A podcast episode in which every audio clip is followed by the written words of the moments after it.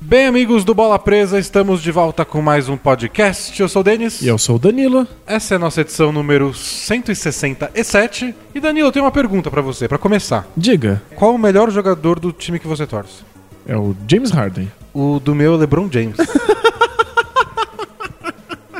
Parabéns, eu acho. é, eu não sei, tá afim de fa- falar isso. assim. Você queria tirar isso do peito, É. né? Semana passada eu teria respondido, é, não, sei, talvez o, o, O Ingram. o Ingram, às vezes era o Brook Lopes. Tinha dia que era o Brook Lopes, eu juro.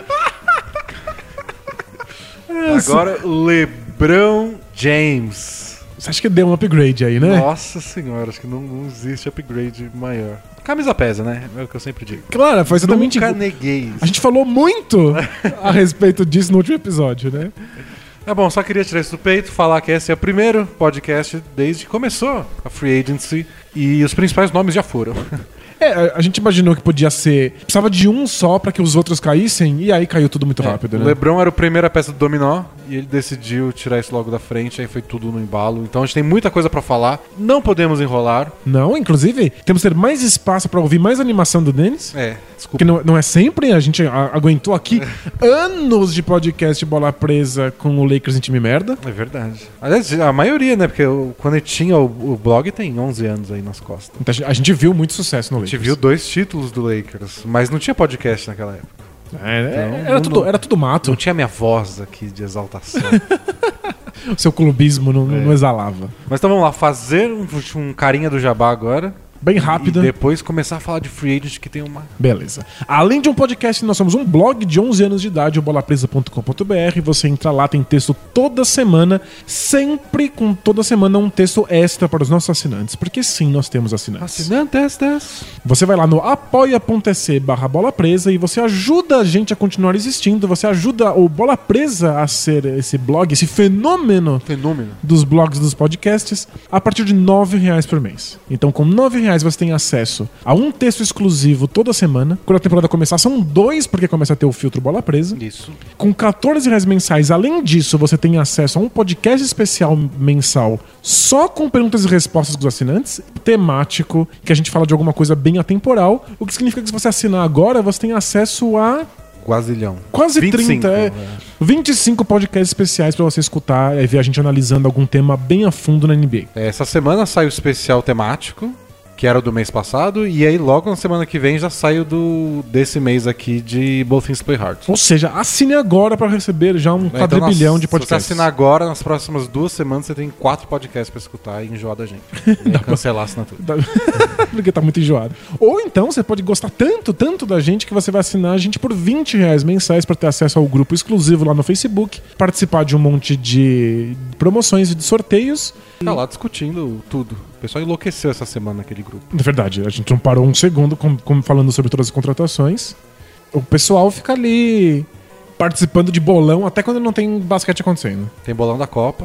E a gente marca nossas peladas com os assinantes aí. Vamos ver quando a gente consegue marcar esse mês. É verdade. Vamos dar preferência a assinantes que vêm de fora de São Paulo. Então quando eles falam, tamo aí, vamos tentar marcar. Boa, faz sentido.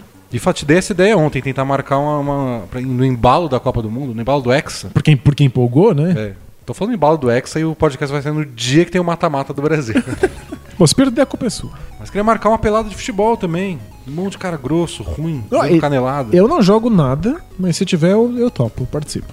Fechou? Fechou. Fala de basquetão.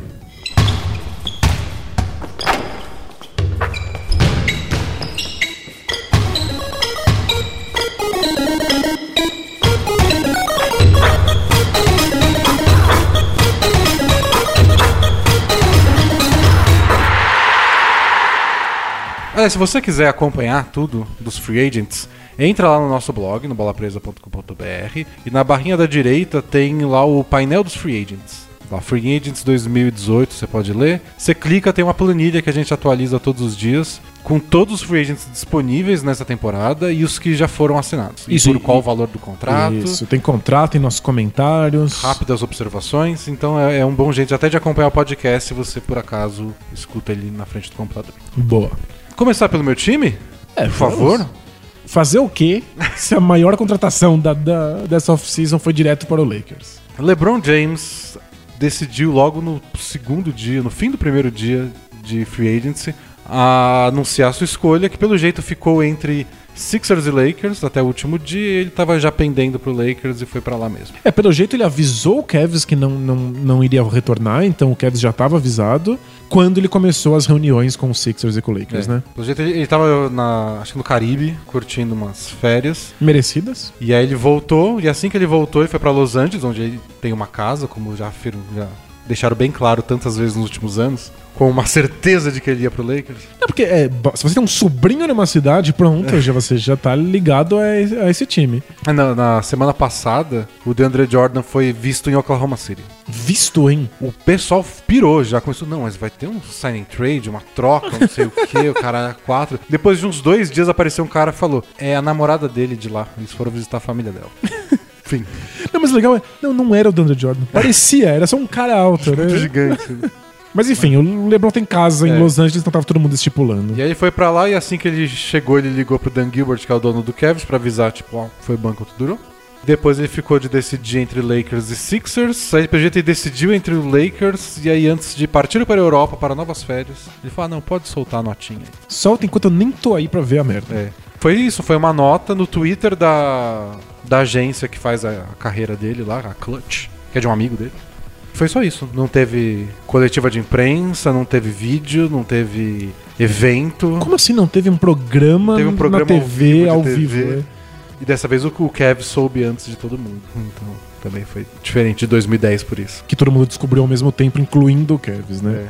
É. E o que eu achei engraçado, até coloquei no texto lá do blog sobre isso tudo. Ele fez esse, desse jeito justamente quando ele tá indo pra Los Angeles, pra Hollywood. Quando dizem que a visibilidade de Los Angeles e morar no grande centro tem muito a ver com a decisão. Achei no mínimo curioso. É, não me parece que nesse momento da carreira ele tá indo pra Los Angeles pra ganhar visibilidade. É, Não falta pra ele, né? Eu Acho que ele dá mais visi- visibilidade pra Los Angeles do que o contrário. né? Pois é. Não é sobre isso e ele deixou bem claro, não num discurso, não no, no blá blá blá, mas na prática. Então, ele não está interessado em que essa decisão seja o alvo dos holofotes. Ele está interessado em jogar pelo Lakers, é isso. E acho que também tem um outro é, significado que tem a ver também com o tempo de contrato. Que isso pegou muita gente de surpresa. Foi. Porque ele topou o máximo que ele podia mesmo, de valor, que foi 154 milhões, por quatro anos. Com certeza, a mais surpreendente decisão da off-season, a mais importante.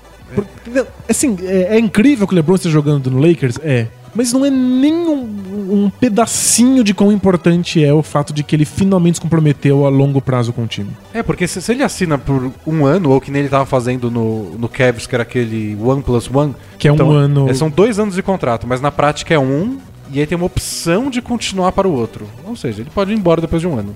Isso, do- que deixou o Kevs co- completamente refém dele durante muito tempo. É, e muita gente viu isso como tipo um tapa na cara do, do Cavs, essa decisão dele. Tipo, ó, em vocês eu não confiava, no Lakers eu confio. Isso é a parte é mais esquisito triste. também, não. Não é eu não confio em ninguém, é não, eu não confiava em vocês. E aí que dó. É quando você vê a, a- a sua ex-namorada fazendo com um novo namorado alguma coisa É que ela não fazia nunca fazia com você, né? é isso Nossa, machuca, machuca aqui. aqui dentro. Mas é que foi a decisão mais importante. Porque pela primeira vez em muito tempo a gente vai poder ver um time fazer um planejamento ao redor do LeBron James. É. A gente finalmente vai saber como é um time planejado, programado, como é que o LeBron passa por um processo de reconstrução. E, e eu acho que o LeBron, talvez ele estivesse mais disposto a fazer um AUE quando ele chegasse, se ele estivesse chegando num time pronto. É tipo, eu tô chegando pra ganhar não um, não dois, É. não três. Eu não sei, mas- acho que ele não falaria isso de novo. Não. ele aprendeu. Sendo um processo longo, ele, ele praticamente abriu mão de ganhar um título nessa próxima temporada. Não vai sair dando entrevista falando, nossa, tô muito feliz aqui, vai ser fantástico. É tipo, eu cheguei e vai ser um longo caminho. Porque quando ele foi pro Cavs dessa segunda vez, foi, foi engraçado, porque ele chegou no Cavs naquela cartinha, na Sports Illustrated, Sim. e ele disse que ele sabe que não é um processo fácil e que é preciso ter paciência. Uma semana depois eles trocaram o Andrew Wiggins e a escolha, a primeira escolha do draft Implodiram Pelo- qualquer chance de reconstrução. pelo Kevin Love. É. E a, e a paciência. né? É, não, no Não, Cavs, não tenha não. sido errado. Eles ganharam um título, então Tudo é perdoável. tudo é perdoado. Mas Mas não é paciência. não.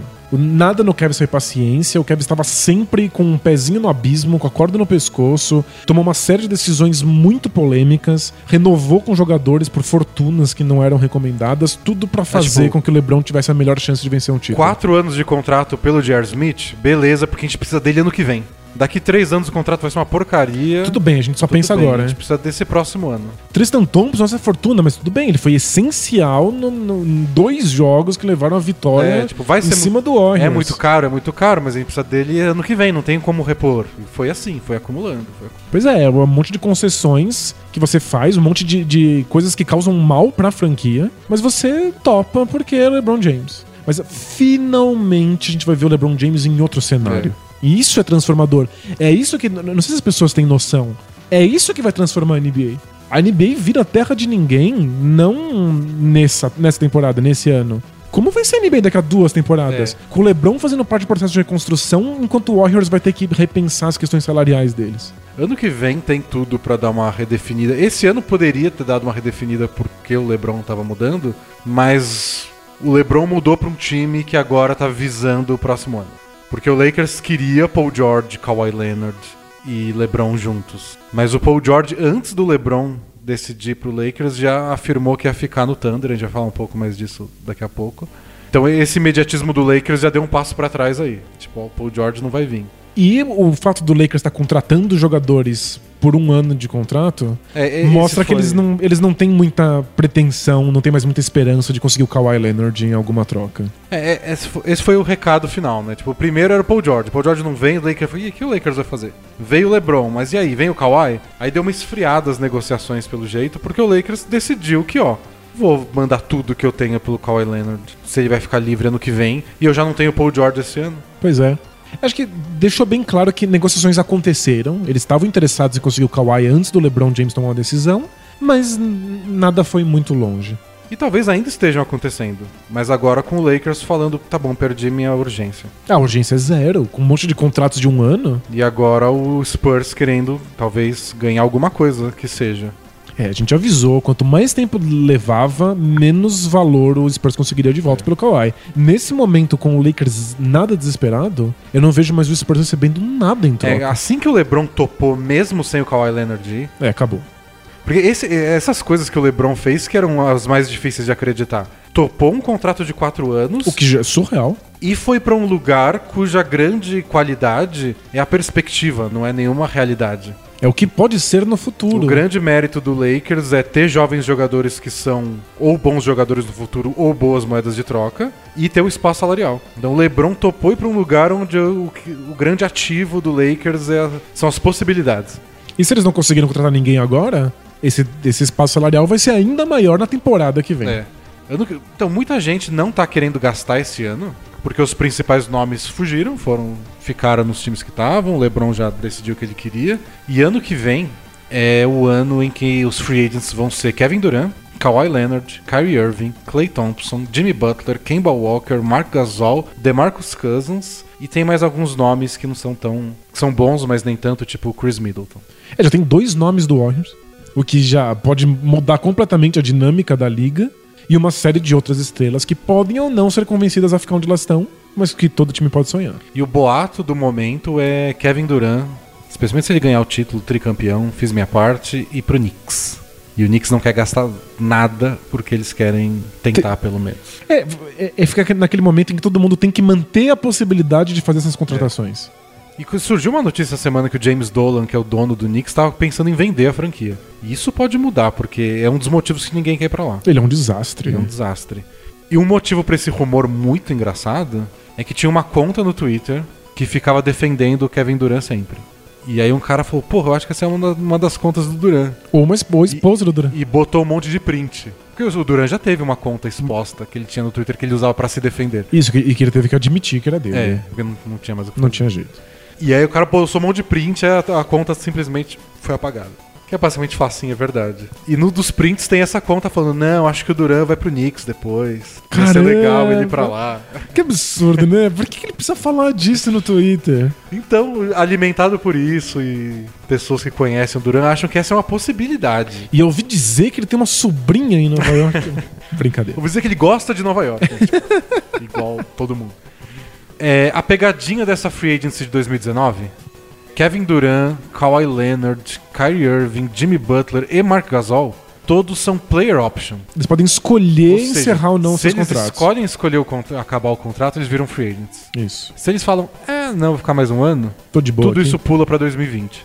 É, então, nada garantido, mas os times estão apostos. Então, é, pode ser um ano espetacular pra free agents, ou pode ser só Kemba Walker e DeMarcus Cousins. Ah, não, o Clay Thompson, o Clay Thompson é mesmo, não é player option, mas ele pode assinar uma extensão antes. É, vamos ver se o, se o Warriors vai ter espaço pra isso. De, de toda maneira, o Lakers tá pronto pra essa free agency de 2019. Acho que depois que eles perderam o Paul George, a impressão que eu tive foi: não vamos torrar dinheiro agora com alguém que não vale a pena. Isso não vai fazer o que o Kevs fez com o LeBron. É, né? não vamos desesperar. Então, qualquer um que a gente assinar, a gente vai assinar por um ano. Então, todo o dinheiro que era pra ir pro Paul George, eles gastaram com contratos de um ano. E aí, o que eles gastaram com o Lance Stephenson, com o Javel McGee, com, Com o Rajon Rondo. Rondo. Era bizarro.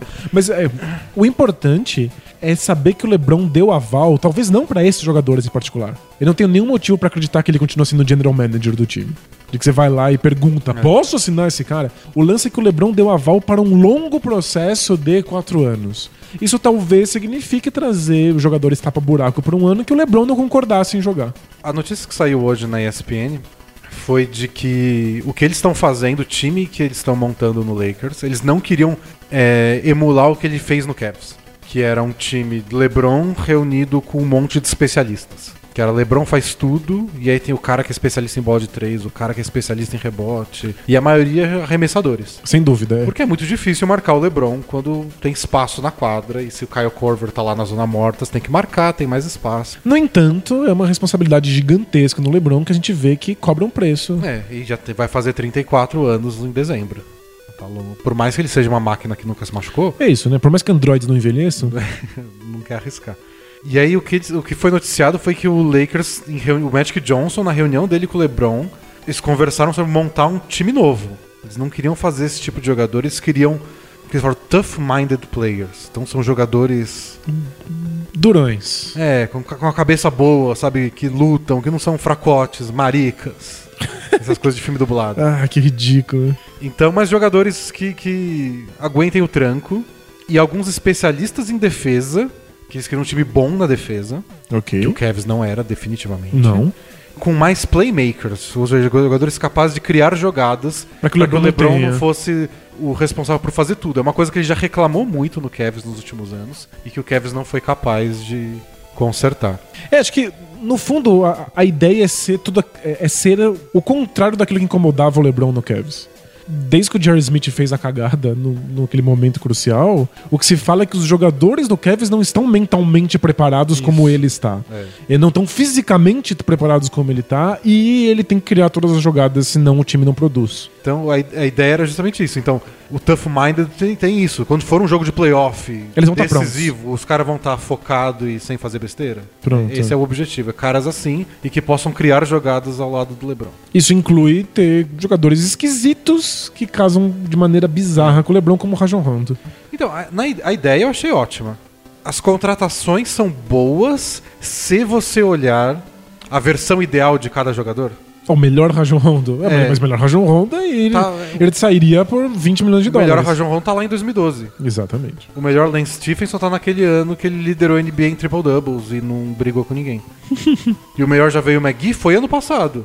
E não Mas- foi tão bom assim, Mas né? no esquema do Warriors, em algumas situações bem específicas. É bem específico. Lembrando que no maior palco de basquete do planeta, ele enterrou uma bola embaixo do ar e não em É, cima. Ele vai fazer essas jogadas, é o jeito dele. O, o Javel McGee, de longe, é o que menos me incomoda.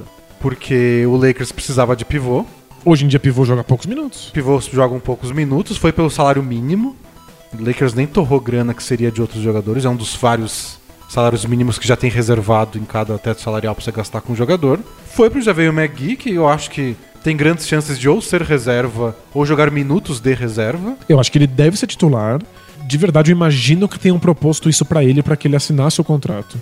Vem pra cá que você vai ser titular no Lakers. Mesmo Pode que isso não ser. signifique muitos minutos. É, não acho que ele vai jogar 20 minutos por jogo, jamais. Então, Não. essa é a que menos me incomoda. Porque no, no Warriors era, era bem assim, né? Ele jogava algumas séries de playoff porque batia, funcionava. Precisava de um cara como ele, nas outras não. Se o Lakers usar ele assim, tá tudo bem. Acho que é, acho que é o plano. Com esse matchup funciona, eu quero ter o McGee. Com esse não. É, lembrando que a gente tá falando de um time que, nos seus melhores momentos, quer emular o Warriors sob o comando do, do, do É. Luke Walton.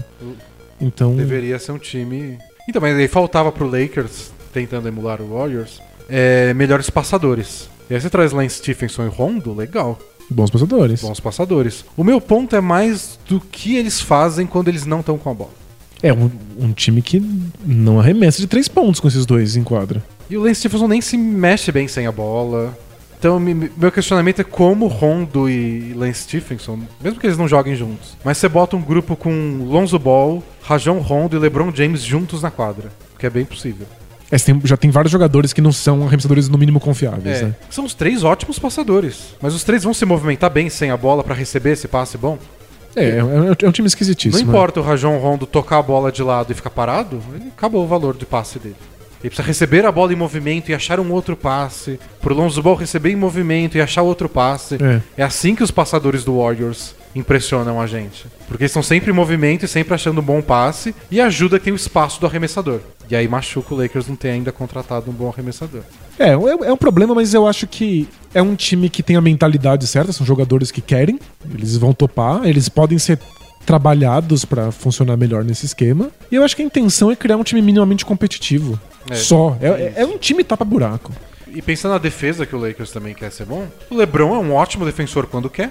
Na temporada passada inteira ele não quis até os playoffs. Eu imagino que quando ele não tá sobrecarregado com ataque, ele pode ser. Eu lembra sempre que o James Harden foi destroçado por ser um péssimo defensor até ele não ter tanto responsabilidade no ataque assim. É. Então o LeBron precisa se interessar um pouco mais. O Rondo é a mesma coisa. Ele defende não tão bem quanto no auge dele, mas é o- é um bom defensor quando quer. E mas de resto ele é um bom defensor de lábia, né? Tipo, ele não cala a boca na defesa, fala o que todo mundo tem que fazer. Aí o que ele faz? Fica parado num corta-luz aqui, tenta roubar uma bola que não devia ali. É, Esse de não calar a boca nunca é o meu medo, mas também minha esperança de que esse time seja interessante. Rondo e LeBron podem se enlouquecer. Eles são muito vocais, eles têm visões muito específicas de como o basquete deve ser jogado. Eles podem ser um pesadelo de vestiário. Mas vocês estão na mesma página. Se eles estiverem na mesma página, se eles olharem um pro outro com respeito, caramba, eu respeito o Rondo porque ele entende basquete. E o Rondo fala, eu tô jogando com o cara que mais entende basquete nessa geração. Eles podem tá, realmente criar um, É. um núcleo muito inteligente pra esse time. E se eles ajudarem os pirralhos a jogarem melhor, já é, já é valeu. verdade. Porque, tipo, o Kuzma, que eu gosto muito do Kuzma, ele é horrível defendendo. É mesmo? Você perdoa porque, tipo, é um novato, acabou de chegar. Tipo, o cara, é a 27 escolha do draft. E faz quase 18 pontos por jogo. É incrível. já é. ganhou muito, você perdoa que ele defende mal. Então, se eles ajudarem o Ingram, que eu acho que é um bom defensor, mas pode ser muito melhor, e o Kuzma a defenderem bem, já. Agora eles precisam mostrar também, né? Não é só falar. Pois é. É, é um time com muito potencial pra ser competitivo. Pode ser muito interessante, pode dar muito certo, pode ser divertido de assistir. Só não, não é pensado pra isso. É, não, é. O, outra contratação do Lakers foi o Kentavious Caldwell Pope, na verdade uma renovação. Ano passado eles pagaram 18 milhões pra ele ficar um ano só, também tapa-buraco. E agora, de que eles falam de novo de tapa-buraco, são 12 milhões Também por um ano. por um ano. E o Lakers perdeu o Julius Randle. Eles tinham. Ele era um free agent restrito, que ia dizer que o Lakers podia igualar qualquer oferta. E eles, de fato, se livraram mesmo. né? Eles abriram mão do direito de poder igualar a Isso. oferta. Porque quando você. Quando existe um free agent restrito, você tem esse direito de igualar, mas esse direito não é de graça. Ele conta um espaço no teto salarial. Então o Lakers, embora o, o Randall não fosse deles, tinha um espaço ocupando lá. Eles não podiam pagar os 9 milhões do Rondo quanto o Randall tivesse lá. Faz todo sentido. Eles tiveram que abrir mão dele pra poder chamar o contratar Rondo. o Randall, eles tiveram que renunciar aos direitos do. Eles poderiam anunciar o Rondo, eles podiam renunciar- renunciar aos direitos do Randall. Eu preferi o Randall ficar lá do que o Rondo. E eles vão ganhar a mesma coisa essa temporada.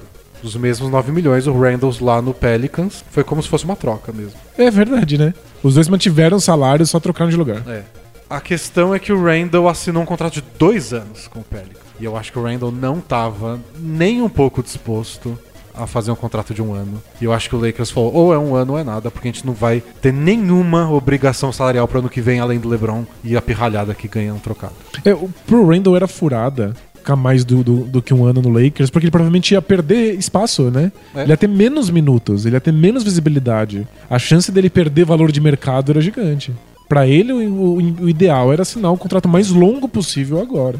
Todo o negócio do Lakers essa temporada, essa off-season, foi primeiro LeBron, depois Paul George, e depois é qualquer um, e assim que eles perderam o Paul George, virou qualquer um que queira ficar um ano. Se você quer dois anos garantidos, a gente já não quer nem conversar. Pois é. Muitos times estavam nessa lógica. né? Muitos times não querem se comprometer por mais do que um ano com jogadores. Dos, dos primeiros 40 contratos assinados na off-season, é, mais da metade tinham sido de um ano só. É impressionante. Os times estão bem cautelosos porque não subiu muito o espaço salarial, então ninguém quer fazer contratações muito, muito grandes, muito longas. Acho que. Eu imagino que os times estão ficando mais inteligentes, mais espertos com relação a isso, Eu né? acho que chama trauma. É, o. Porque 2016, quando o teto salarial subiu de uma vez só, Todo mundo gastou todo dinheiro. mundo né? torrou a grana pensando no que vem sobe de novo. E aí as contas deles não estavam tão boas assim. É, a partir do momento em que você gasta 50 milhões de dólares com Mosgov, você começa a aprender que você não pode simplesmente ficar jogando dinheiro na mão É, de você não pode jogadores simplesmente assim. assumir que ano que vem. Porque é, o que em 2016. Isso foi engraçado. Praticamente todo mundo pensou a mesma coisa. Alguma informação lá tava. Cagada. Foi, tava cagada. Todo mundo pensou, tipo, 17 milhões pelo Luol Deng é muito. Em 2018 não vai parecer muito, vai parecer um contrato comum. E você pensa, porra, de onde eles tiraram isso? Mas era o que todo mundo dizia na época, e, e a maior prova disso é o que foi que aconteceu. Todos os times fizeram isso, acho que com exceção de um ou outro. O Bulls eu lembro que, que não contratou ninguém. Eles contrataram o Dwayne Wade por um ano só. É, é verdade. Mas a gente teve que fazer essa análise dos contratos levando isso em consideração. Gente, parecem absurdos, mas pela, pela previsão de como será o espaço salarial, se acostumem, contratos vão ser assim. O que os times acreditavam que ia ser o contrato de 15 milhões, 16 milhões, virou contrato tipo de 9 milhões. Antigamente 9, 10 milhões era muita coisa, porque o teto salarial era tipo. É... Ah, Tu tá salário de 100, já agora muda 100, muito. 100 né? e pouco. E hoje o mid-level, que é o salário médio da NBA, é 8,7 milhões. Então isso virou um- uma coisa que qualquer cara ganha. Faz sentido. Antigamente era muito. Em 2016 os times pensavam que os 15 milhões ia ser o que um cara médio ganhava. Não. E, ó, puxando uma listinha aqui de jogadores que ganharam mais de 50 milhões em 2016. 50 milhões de salário somado. Somado, claro. Porque vários dos contratos de 2016 eram de 3 anos de duração, 4. Faz sentido. A gente tem gente como o Mosgov, o Joaquim Noah, o Bismack Biombo, o Chandler Parsons, o Ryan Anderson, meu Deus do céu, que não acerta a bola de três pontos, o Marvin Williams, o Luol Deng, O Solomon Hill. o Ian Mahimi, pivô, sabe? É, os times estão traumatizados, então tá todo mundo procurando contratos curtos de um, um ano só. Você, inclusive, espera o ano em que o Warriors pode se desmantelar. Você aumenta a sua chance de contratar uma grande estrela, ao invés de ficar pegando jogadores médios e pagando 50 milhões. É, e nesse ano, nessa off-season, só 5 jogadores receberam mais de 50 milhões em salário garantido. Quem foi? LeBron, Duran, Chris Paul, Paul George e Aaron Gordon. É, o Aaron Gordon O Aaron tá Gordon fora. é o único que não é tipo um super all-star consagrado no auge da carreira. Mas é um- o, o maior All-Star que o Magic vai ter pelos próximos 30 É, anos. é o cara que o Magic não podia perder. Porque senão acabou. E, e de todos esses free agents restritos, tipo Zach Lavine Clint Capella, é o único que estavam especulando que realmente iam receber uma oferta. Lembra que a gente comentou que o Pacers estava sondando? Sim. Então o Magic sentiu que deveria gastar. Então é isso. Há, alguns anos estava todo mundo torrando dinheiro com qualquer cara. Porque não, isso aqui vai ser trocado ano que vem. E agora não. Salário longo e caro, só se o cara for supra-sumo. Perfeito. E aí, como tem supra-sumos no ano que vem, vários times seguraram esse dinheiro ou fizeram contratos de um ano só pra depois poder começar de novo. Né? É. E, e aí o mérito do Lakers nessa história toda foi conseguir manter essa flexibilidade salarial, mas não só ela, por causa dos, dos pirralhinhos. E aí você consegue colocar a cereja do bolo, que é só uma cerejinha, que é o fato de estarem em Los Angeles. Quando você soma tudo isso, aí o lugar vira um interessante. E eles deram muita sorte de que o LeBron, nesse ponto da carreira, achou que era uma boa ideia ir pra lá. Faz todo sentido. É um, é um ambiente em que você não precisa esperar que todos os jogadores sejam contratados ca- de maneira caríssima no que vem. Alguns são novatos, são bons, são promissores, já estão lá, então o time já tem uma base, não precisa con- contratar todo mundo. O LeBron se interessou. Pronto. E o que dizem é que o LeBron tomou essa decisão em parte porque Ele achou que o Cavs não ia dar mais conta, o time tava piorando.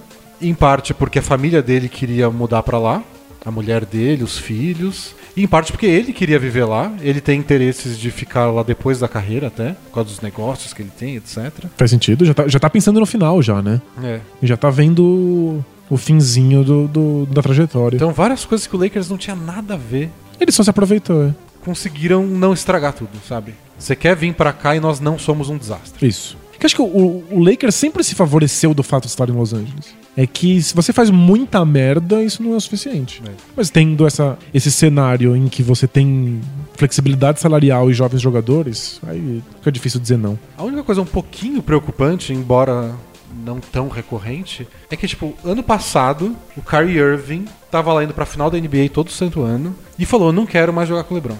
O que, tipo, é uma passagem pra final garantida. Uhum. E a gente comentou, tipo, várias vezes. O Kyrie Irving dava, arremessava quando queria. Sim, ele tinha bastante liberdade. É. no- Mas mesmo assim ele não quis continuar com o LeBron. E nesse ano Paul George tinha tudo pra ir pro time dos sonhos dele, que ele queria, falou que queria ir ano passado, jogar com o LeBron e não quis. Então tem alguma coisa aí? O LeBron não é tão Talvez tenha eu coisas... não sei se perguntarem se, se alguém ligar pro Kevin Love e falar, então é legal jogar com o LeBron. Ele não- O Não Kevin Love vai dizer que é uma bosta, sem dúvida. Eu Eu acho o que meu medo é isso, tipo, a imagem do LeBron para as outras estrelas talvez esteja um pouco manchada. É, talvez tenha uma mancha de vestiário que a gente não conheça. Talvez eles tenham as tretas deles, essas estrelas se veem muito. Talvez eu, eu Eles- penso nem, nem que não gostar dele, tipo, nossa, que trabalho. né? É, pode ser. Mas é. De, eu não tenho nenhuma dúvida que o LeBron é o, o sequestrador de. de sucesso. Assim, se o time vence é por conta do LeBron James. Então tem jogadores que querem sentir que eles são protagonistas. Aham. Quer sentir que eles tiveram uma participação muito importante. Acho que o, o, o baque do Kai Irving foi fazer a bola decisiva e o título ser do LeBron. Então, a- a- imagina jogadores. Se o Paul George fantasiou com ir para Los Angeles e ele assumir, botar o time de volta nos trilhos, com o LeBron lá, isso não é viável. É, tipo, mas ano passado ele também falou que não era bastante só Los Angeles, só o Lakers. Porque precisava ter alguns jogadores em volta, precisava ter alguma coisa. Mas talvez É o LeBron seja E aí demais, quando né? tem é demais. É. Ô, Paul George, fica aí na tua então. Otário. Ele ficou na dele, então temos agora Paul George no Oklahoma City Mas Thunder. como torcedor do Lakers, queria lembrar É. que o Paul George foi aquele cara que fez seis pontos no jogo decisivo da temporada do Thunder contra o Jazz. Mas se ele tivesse assinado com o Lakers, você nunca lembraria disso. Só sei que ele jogou mal aquele jogo e eu não quero aham. esse tipo de jogador no meu time. Pior análise. Foi uma vitória do Lakers não assinar o Paul George, que é uma farsa. Talvez. Hum, clubismo aqui. Um pouquinho. É, engasguei no clubismo. É, pro Thunder, é fantástico que eles mantenham o, o Paul George. Foi uma aposta, eles abriram mão de jogadores, inclusive de um All-Star, que é o Oladipo, pra ter o Paul George. Mas eu acho que. Eu não me importo muito com o Thunder. Não acho que o Thunder vai muito longe. Eu acho o Thunder que. é o mesmo time da temporada passada. Exatamente. Mais o Nerlens Noel, se é que você acha que ele faz alguma diferença. E menos o Carmelo, porque o Carmelo não deve estar aí, eles devem se livrar do contrato dele, simplesmente porque eles são recorrentes em multa e são a maior folha salarial da NBA nesse momento. Nesse momento, eles pagariam, tipo, 300 milhões, considerando as multas. É, então, lembra Quase 300 que, em geral, você pra cada dólar que você ultrapassa do limite, você paga um e meio de multa. Mas o Thunder é super recorrente, eles estão pagando 3 dólares de É, multa. né? a- Antigamente, no, no velho CBA, que é o contrato, é o acordo que rege as regras salari- salariais da NBA, antigamente, para cada salário que você passava do Luxury Tax, que tem o teto salarial, Uhum. e aí se você passa do teto salarial, você perde várias regalias. Mas tudo bem. Você passa acima desse, desse Luxury Tax, que é o teto, acima do teto, aí você começa a pagar multas. Aí antigamente, para cada dólar que você passava desse Luxury Tax, você pagava um dólar extra de multas para NBA, que repassava para os times abaixo do teto salarial. Isso. Nesse novo CBA aumentou. Para cada dólar que você paga, você paga um dólar e meio. E, mas se você for, tipo, for, uma- for multa recorrente, né? E isso se você tiver, tipo, ah, sei lá, 5 milhões acima do, do Luxury Tax. Se você tá 10 milhões, não é um e meio, é dois e tanto. E se for o segundo ano, se for o terceiro ano que você tá É, e fazendo aí, isso. E aí tem o repeater tax. Se você é o segundo ano seguido que você tá acima do luxury tax, aí você paga mais ainda. É, Então o, o Thunder tá, tipo, destroçado financeiramente. Então, tipo, os 28 milhões que o Carmelo Anthony tem pra receber esse ano, se você corta isso, ou uma parte disso, você não economiza 28 milhões. Você economiza quase 100 milhões de dólares. É surreal. Então, Carmelo deve virar não, farofa. não, certeza absoluta Certeza. que ele não vai estar lá. É muito mais barato pro time não ter o Carmelo do que ter, o que é hilariante. É. Então é o mesmo time de antes, só que sem o Carmelo, não vejo é indo bem- muito longe. é- Essa é a grande melhora do time, é não ter o Carmelo. É, a- a- o pior de tudo, eu que sou fã do Carmelo, admito que o, o pior é que ajuda mesmo a não ter ele. Mas o, o- o ponto é, é- Não me importo muito, eu não acho que o time vá, vá muito longe, mas é uma lição gigantesca pra NBA. Foi um pequeno passo para o Thunder, mas um grande passo pra NBA. O fato de que você troca por um jogador que diz que não quer jogar pra você, que vai assinar com outra equipe, e você convence ele numa temporada de fracasso, uma temporada que eles não foram longe nos playoffs. É, eles queriam ser candidato a título e morreram na primeira rodada, perdendo pro Jazz, liderado por um novato. Pois é, e mesmo assim, o Paul George foi convencido a ficar lá. Então, é- essa é uma vitória simbólica fantástica. Se o Thunder tirar disso um time de sucesso, parabéns, ótimo, melhor ainda. Mas se nada vir dessa, dessa história, pelo menos mostra pra liga que vale a pena investir num jogador que você não tem certeza. Pode valer a pena. Pode valer a pena isso, não é. Não é garantia, Não é um tiro no pé decretado. mas é. não é uma loucura. Isso. Às vezes, se você é um mercado pequeno, que ninguém dá nada, às vezes vale a tentativa. É, Você tem que confiar no seu taco. Tipo, o Kawhi Leonard, ele falou que quer ir pra Los Angeles e tem mais um ano de contrato. Você tem que confiar que se você levar ele pro Sixers, ele vai conviver com o Embiid, com o Ben Simmons e com o Brett Brown e ver como é que as coisas funcionam e falar, não, é legal aqui, eu gostei. Pois é. E, e tem outra, o, o risco que o Thunder tomou de trazer o Paul George, não só devolveu o Paul George na temporada seguinte, mas trouxe uma fortuna em direitos de transmissão na televisão. Então Você agora. mantém o time relevante. Pois é. Se o Paul George não fica, a questão salarial do, do Thunder não melhora muito.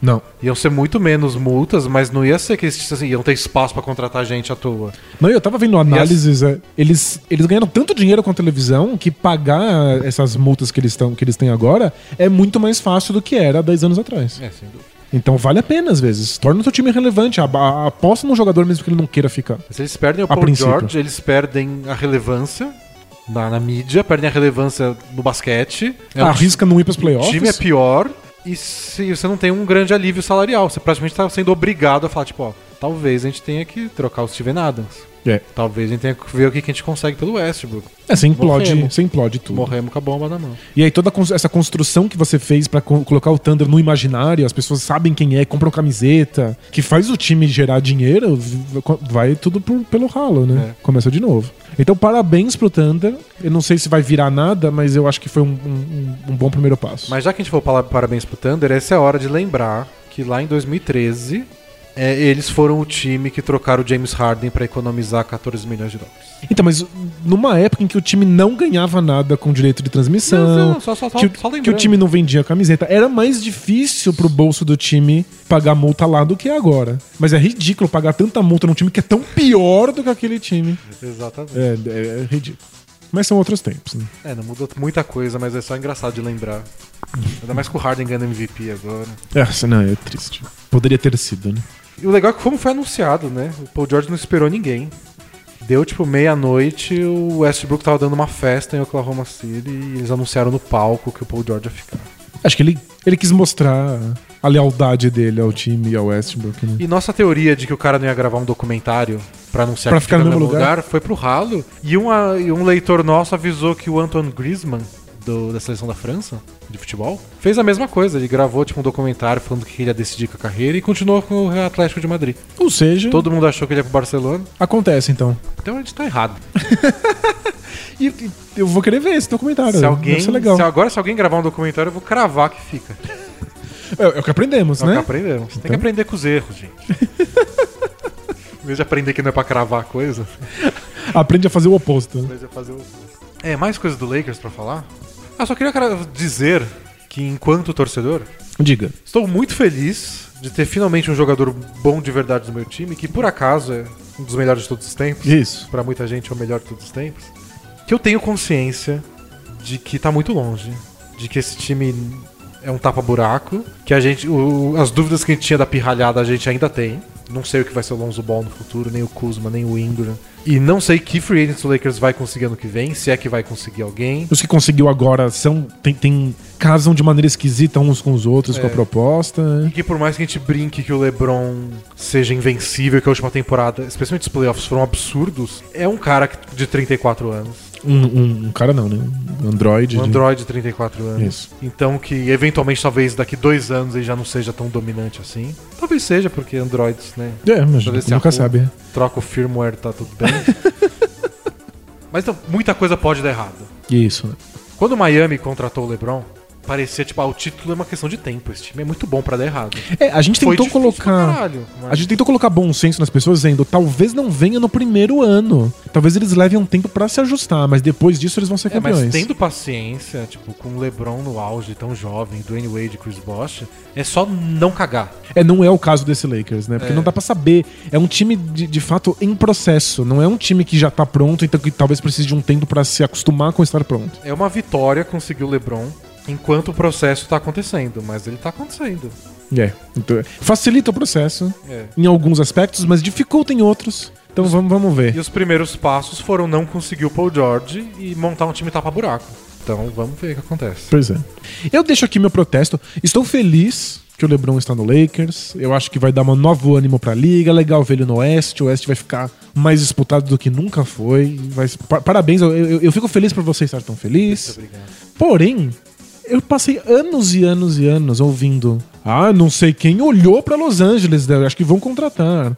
Olha, tal jogador saiu de uma câmara criogênica, descongelaram no iceberg, vai ser contratado pelo Lakers. Agora com o LeBron vai piorar 300%. Ah, vai. Qualquer jogador em qualquer situação, com qualquer contrato, com qualquer duração, vai ser ligado ao Lakers de alguma maneira. dizer que o LeBron gosta dele, e Isso. já fez uma ligação. Ouvi falar que o Duran quer jogar com o LeBron, porque os dois juntos, sabe? É, É. A gente vai ouvir isso o tempo inteiro. Acompanhamos o Lakers, mas a gente vai ter que desligar um pouco o nosso radar de, de, de fofoca. fofoca, É, né? porque vai, vai, ser, vai ser tenso. Já era tenso, né? Antes. Mas você já. Todo, todos vocês que acompanham a NBA já deveriam ter desligado isso faz tempo. Você tem que saber quem seguir. Pois é. Porque, nossa, se, se- já tinha lixo, agora vai ter muito mais lixo. Se juntas já causa, imagina juntas. Então o Lakers é isso, LeBron James. Mantiveram o Caldwell Pope, trouxeram um monte de gente esquisita. O do Lance Stephenson, principalmente. E temos o seu Rockets também, Boa. que gastou 160 milhões por quatro anos para manter Chris Paul no time. E no processo, eles não conseguiram renovar com o Trevor Ariza, que por 15 milhões em uma única temporada vai jogar no Phoenix Suns. que é ridículo. E aí eles renovaram com o Gerald Green, é, contrataram o Michael Carter Williams É, que? e, Contrata eu. Contrata eu. Eu podia fazer isso. e o Clint Capella ainda tá em aberto. Boa. E vamos, vamos por partes. É, primeiro, Trevor Ariza. Eu chamo isso de síndrome dos Sixers, do jovem Sixers. Lembra quando, quando eles contrataram o Elton Brand porque precisava ter alguém que lembrasse como é vencer? Aham. Só pra trazer algum tipo de, de voz, de autoridade no, no vestiário? O, o Suns já tá com essa preocupação. De que os, os jogadores muito jovens, eles naturalizem a derrota. Eles acham que perder é normal. Então traz o, o Trevor Ariza, ele já foi campeão, ele tem passagem por um monte de times, ele é um veterano consagrado. Ele não vai deixar que a, que a vitória seja naturalizada. É, tendo dito isso, é um, é um contrato grande demais pra ele. Vai levar pouquíssimo tempo. É, A gente viu isso ano passado com o Kings, né? Se você quer levar um veterano pra um time ruim, você tem que pagar mais do que ele vale. Isso, que eles fizeram exatamente isso com a mesma proposta que o George Hill e com o Zach Randolph. É, A diferença naquele caso é que o George Hill e o Zach Randolph receberam contratos mais longos de duração. O do Ariza é de um ano. É porque agora todo- contrato é de um ano. O Ariza vai ter uma voz importante no vestiário por dois meses. Não faz mais sentido, você já sabe o que ele tem a dizer. O time não vai a lugar nenhum. O Ariza vai começar a perder minutos. Ele vai começar, vão começar a achar que ele tá comendo minutos de jogadores mais jovens. É, tipo, em fevereiro já vão falar, deixa o Josh Jackson jogar mais. Exatamente. E o Ariza Anos, vai começar a pensar: eu não tenho função nessa equipe. O que eu tô fazendo aqui? É eu quero estar num frustrante. time vencedor. Num dia você tá disputando a final, o jogo 7 da final do Oeste e no outro você tá jogando com um bando de adolescente no Suns. Pois é. Eu acho muito difícil manter a motivação. Eu, eu entendo que precisa ter veteranos. Eu acho que o caso do Elton Brand era mais interessante pro Sixers. Que era, um, era um cara que não tinha lugar mais na O NBA. Elton né? Brand não tinha, é, não tinha vaga na NBA. Então Ele- acho, O Elton Brand tinha uma trajetória pessoal. Ele achava que ele teve uma carreira de fracasso e que ele tinha conselhos a dar. é. Eu acho que é mais valioso você ter esse cara que não passa tanto tempo em quadra. É verdade. E talvez caras até com ambições pós-carreira, sabe? Quero ser assistente técnico aqui. Isso. Você não quer vir jogar os últimos dois anos da sua carreira aqui e aí depois ficar e, e se transformar no assistente. É, não teve, o Jerry Stackhouse fez isso, não fez? É, o Juan Howard fez isso no, no Ah, é Heat. verdade. Faz todo sentido. É pro, pro Ariza, eu, eu entendo que o time queira um veterano e que o Ariza queira ganhar milhões e milhões no, dos últimos anos dele na NBA. Mas na prática é um desastre. É, Eu não, eu não acho, eu não vejo como vai ajudar tanto o Suns assim. E nem, nem o Ariza. Nem o Ariza. Quer dizer, vai ajudar o Ariza com 15 milhões de dólares na conta dele. É. Só ajuda um bocado. Se, se- se ele precisasse, eu acharia bom até. Se ele tivesse duro. É. Caramba, acabou, acabou meus 200 milhões que eu ganhei nos últimos anos. É absurdo. É, sobre os- as outras coisas do Rockets, o Chris Paul já foi trocado com a ideia de que ele fosse renovado. É. Então, tipo. Não foi nenhuma surpresa. não é surpresa, é, já A, a já era dúvida, dado. a dúvida é se seu contrato era de 4 ou 5 anos. Porque Isso. ele tinha direito ao quinto. E com certeza o Rockets não ia querer o quinto ano, porque ele vai estar muito velho, você não tem mais como prever como é que ele vai estar, nem como o time vai estar daqui a cinco anos. Mas pra não dar o quinto ano, o Rockets provavelmente ia ter que, que pagar mais caro nos quatro anos de contrato, foi o que aconteceu. Faz parte do plano do Rockets de continuar no topo, e se não tiver pronto pra vencer o Warriors, tem que ficar no topo esperando o Warriors escorregar. Ou o Warriors implodir, como pode acontecer sabe, em termos de salário. É. Não, o Rockets, a ideia, com o Harden no auge dele e o Chris Paul no fim da carreira quase, eles têm que tentar o seu melhor possível, ficar lá na beirada. Se der pra ganhar do Warriors, beleza. Se não der, não deu. É isso, Mas então. E, e não é como se o time se, se abrisse mão do Chris Paul fosse contratar alguém que fosse melhorar o time. E quando o Chris Paul teve saudável, o time eh, foi espetacular, então você tem que manter. E eu acho que existe uma coisa também que não é, não é nem na quadra, é a imagem que o Rockets passa para os outros times, outros jogadores. Você faz a troca garantindo que o cara vai ser renovado, você não dá pra trás agora. Senão ni- ninguém vai topar ser trocado no, no- no futuro pra você. E uma coisa interessante que comentaram foi. O Kevin Durant podia ter assinado. Ele assinou com. Ele renovou com o Warriors, que nem todo mundo já sabia que ia acontecer. Aham. Por um Por ano? uns dois anos. Mas o Mas segundo é o, player option, é, né? Isso, é o um mais um. Por 60 milhões, dois anos. Poderia ser mais. Ele topou que fosse menos pra ajudar o Warriors com outras contratações. Perfeito. Aí fala, porque o Warriors consegue contratar todo mundo. Os caras ficam tomando desconto ainda, sabe? Eles ajudam o time a ser ainda melhor. E o LeBron e o Chris Paul não. Eles, eles pegam o máximo e aí o Rockets perde, perde o Ariza. O Chris Paul não podia ter topado X milhões a menos e para manter o Ariza. E aí o que o pessoal comenta é que o Chris Paul e o LeBron James são os dois principais nomes da associação dos jogadores, o sindicato deles lá. E que pegaria muito mal Eles abrirem mão. Pra eles que lutam tanto pelos jogadores poderem ganhar mais e ter contratos mais longos, ficarem topando descontinho. Então, isso já foi complicado, porque o Chris Paul foi um dos caras que lutou pra que jogadores mais velhos pudessem ter um quinto ano de contrato. É, foi, parece foi a regra que ele criou pra ele mesmo. Isso, e ele abriu mão do quinto ano de contrato. Já é esquisito para os jogadores que são representados por eles, né? É. Então o que comentaram foi que, que isso tinha um peso. O Chris Paul perder, lutar por isso e depois, na, na hora dele, aceitar desconto.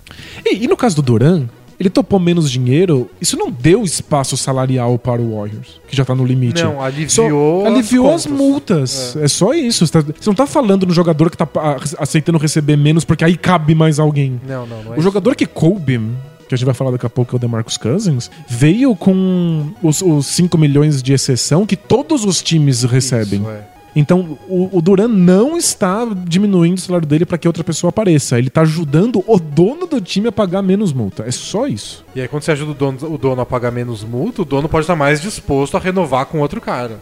Porque você já está acima do teto, você pode renovar com os jogadores que você tem, vai custar uma multa. O Cousins vai custar multa porque traz mais 5 milhões lá. Isso. Então esse é o alívio que ele traz, não é esse espaço salarial propriamente dito. Não, ele tá ajudando o dono, não tá ajudando de fato A construção. a construção do time, exato. Mas o, o- o Rockets não tinha muita, mu- muita escolha que não fosse a renovação do Chris Paul. É muito caro, um jogador que contunde muito e que não deve estar no, no melhor basquete daqui a dois, três anos. É mas, fim- é, mas é o que tem. O fim do contrato do Chris Paul vai ser doloroso. Vai ser tipo o Carmelo Anthony lá no. no- O quarto ano vai ser, vai ser de chorar na calçada, né? E, tipo, o Chris Paul com, sei lá, 37 anos de idade, já se machuca todo ano. Ele com 37 anos de idade recebendo mais de 40 milhões de dólares. Então, eu imagino ele recebendo afastamento por lesão e o Rockets recebendo de volta um pedaço do, do, do- do espaço salarial. Ou ele só pagando o dinheiro do Chris Paul falando assim, vai embora.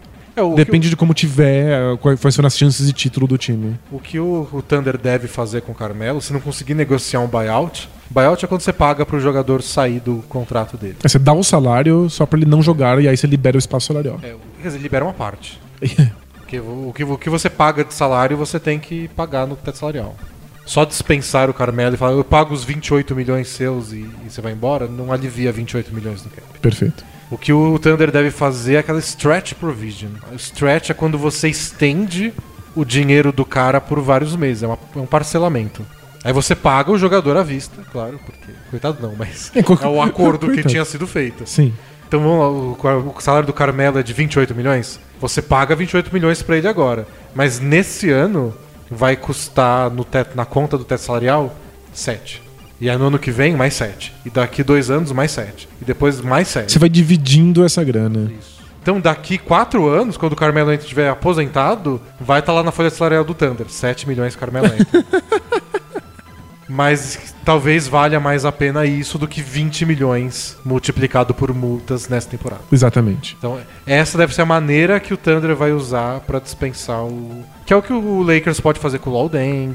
É o que alguns times estão cogitando. É, é uma, uma regra razoavelmente recente na- na- nas- na- É, recente. na- nos acordos de contratos da NBA, mas permite que o time absorva uma parte do salário desse ano nos próximos anos pra ter um mínimo É de, pra ter de flexibilidade. flexibilidade. é. O Lakers acho que não vai fazer com o Law Deng nessa temporada porque não precisa. Já tá decidido que vai o ano que vem que vale, então. Mas talvez o Rockets tenha que cogitar isso com o Chris Paul no fim desse Pode contrato. ser. Que Mas agora não, não, não tinha É. como, assim, não, não tinha outra opção, tinha que fazer. Perder o Ariza é o limite. Agora precisa manter o, É, o o Capela Capela, precisa manter. pagando quantas multas forem necessárias. Se o, o- os dirigentes do, do Rockets estão realmente sérios em estar ali na boca quando o Warriors escorregar, eles vão ter que pagar multa. Vão ter que ter o Capela e, e engolir, engolir seco e respirar fundo e vai. É, e agora o desafio é pegar alguém pro lugar do Ariza, né? Alguém que aceita um contrato mínimo aí. Um que eu achei que eles iam poder pegar, que era o Glenn Robinson, terceiro, Sim, conseguiu mais, bem mais do que o mínimo. Ele conseguiu um contrato de 8 milhões, de 4 milhões por ano no Pistons, já não é uma opção. Daí eu pensei no Ever Bradley, se ninguém tivesse interessado, ou se tivessem com medo da lesão dele, ele conseguiu 25 milhões por duas temporadas no É. Clippers. né? Então vão ficando menos opções aí. O Joe Harris, que não é tão bem na defesa, mas é um bom arremessador, também conseguiu 8 milhões por ano pra ficar no Nets. Mas são todos contratos de um, dois anos, né? Isso. Um cara que eu queria no Rockets é o Wayne Ellington, do Heat. Comentou, né, que é um baita arremessador agora. Então esse é... E tem o David Mwaba, Mwaba que é do Bulls. Defensor muito bom, mas aí você perde o arremesso. É, não, Vamos ver aí que, que o... o Ariza é, é um buraco, mas ele é, ele é substituível. Tem outras coisas que seriam piores. Tem o James Ennis ainda. Putz, inventa. Veremos. E por fim, entre das principais contratações, tem aquela que fez o Twitter, a NBA, pirar, que foi DeMarcus Cousins, boogie, como diz o carinha do, do NBA.com, no Golden State Warriors. Então, é- essa é a melhor história. Qual foi sua reação no momento? Eu fiquei feliz pelo Cousins. Depois eu, fiquei- eu- eu percebi o que tinha acontecido. O engraçado é que o Cousins foi o cara que um dos caras que mais detonou o Kevin Durant quando ele foi. Ele chegou a brigar com o Kevin Durant na quadra e ir atrás dele no vestiário. no primeiro jogo Kings e, e Warriors depois que o Durant foi pra lá. Acho que às vezes foi essa foto, a foto do Duran indo atrás dele no vestiário, foi que o Duran postou no Instagram, assim que eles contrataram. Maravilhoso. Eu acho que uma das coisas mais maravilhosas sobre esse Warriors é como eles não têm ego e não têm rancor. Pra eles, tanto faz. Falou um monte de bosta. O que quer jogar pra gente? Claro, venha. Eles recrutam, eles eles- eles telefonam, eles, trabalho. participam. Falaram como uma questão decisiva, no finalzinho, quando tava quase tudo fechado, que foi decisivo pro Cousins falar, beleza, eu vou, foi a empolgação do Steph Curry quando ele entrou na conversa. Então isso é, isso é absurdo. Que time que já é campeão se rebaixa a esse ponto e fala assim: caramba, eu duraria que você viesse. O Draymond Green tava na Grécia, de férias, ligando pro Cousins, aí botaram o Duran na conversa, e aí depois botaram o Curry, É, não, é, é incrível. É, é o, de fato, o E que de- todo depois- time precisa pensar é por que é que o meu no time não conseguiu o DeMarcus Cousins? Ah, E essa é uma boa resposta, porque a maioria não queria o DeMarcus Cousins. Essa foi uma notícia que saiu um pouquinho depois da confirmação da contratação. Tipo, o Cousins vai por 5.3 milhões por uma temporada, que é ridículo. É, é o que a gente chama de mid-level exception. esse contrato médio de um jogador da NBA que você ganha de bônus se você não tem mais espaço salarial. É. Então, esse que é engraçado. Todos os times que estão acima do teto têm esse mid-level exception. Ou seja, pra- eles estão presos, eles não conseguem mais contratar ninguém. Eles ganham de, de, de- de, assim, de caridade um jogador médio por Pra temporada. você poder contratar alguém. né? Isso, só pra ter uma, uma mudançazinha, o torcedor É. ficar feliz. Só que, desde que mudou essas últimas regras salariais, criaram um segundo tipo de mid-level. Tem o mid-level normal, que é 8,7 milhões por temporada. Tem o, o mid-level dos que pagam multa. Então lembra que a gente falou do, do Luxury Tax? Sim. Os que estão acima desse Luxury Tax não pode pagar um mid-level de 8,7. Paga o de 5,3. Ou seja, eles oferecem menos dinheiro. Então eles têm menos. Se você já tá pagando multa, você não pode gastar 8,7. Você não ganha essa, essa mamata. É. Então tem times que poderiam usar. que não tem espaço salarial pro Cousins. Que poderiam mandar 8 em vez de poderiam cinco. mandar 8. E o Warriors, como tem uma folha salarial gigante, poderia mandar 5,3. Então é claro que o Kansas não está interessado em ganhar 5 milhões. Talvez o melhor jogador de garrafão da NBA, ele se considera o melhor joga- jogador de garrafão da NBA. Ele queria um contrato gigante, a ponto de que ele abriu mão de uma extensão com o Pelicans, porque era uma extensão que ele considerou pequena durante a temporada passada. É, e era, era uma de dois anos só, né? Exatamente. Ele queria um contrato É. maior e mais longo. Era um valor muito longe do máximo e por dois anos só. O Cousins acha que é um jogador de contrato máximo. O que, se você não sabe quem o Cousins é e só vê ele jogar, faz sentido até, né? Ele deveria valer um contrato máximo. E aí ele, ele se negou a extensão, mas tudo levava a crer que ele queria continuar no Pelicans, que ele tinha uma boa relação com o Anthony Davis. Ele só ficou esperando o contrato máximo do Pelicans. E o contrato não veio. E aí ele instruiu o, o agente dele a procurar contratos máximos em outros times. E não tinha ninguém interessado. Ninguém. E pelo jeito não tinha ninguém interessado antes da lesão dele. É, falaram que vários times tinham uma no cousins policy. Aqui não, a gente não quer esse tipo de jogador aqui, ponto. Gente não negocia por ele, não fizeram oferta por ele quando ele tava no Kings, antes da lesão, muito menos depois. É. A gente não quer essa dor de cabeça, esse cara que briga com todo mundo, fábrica de falta técnica. Ele, ele comete muita falta técnica, ele comete muita falta normal. E ele participou de um vestiário muito complicado no Kings e dizem que ele foi um dos responsáveis por derrubar um bom técnico. Mas eh, não dá pra ter certeza do que é ele ou o que era aquele vestiário. Mas ele foi mimado pelo Kings durante muito tempo, o que pode ter criado questões de personalidade. Mas eu não vejo nada tão absurdamente horrível a ponto dos times vetarem a, a dele a priori. Tá bom, saiu uma notícia aí, que aí eu não sei o quanto é, porque é muito. Fofoca. Mas que o, que o Anthony Davis gostou de como ficou o time depois que o Cousins saiu, que o vestiário ficou mais leve e que o time jogou melhor, e jogou melhor mesmo. Jogou melhor mesmo. Levou um tempo, mas, depois, deslanchou, engrenou. é. Depois deslanchou. Quando o Mirotic cortou a barba dele, deslanchou. Foi, foi a Barba ou foi o Cousins, hein?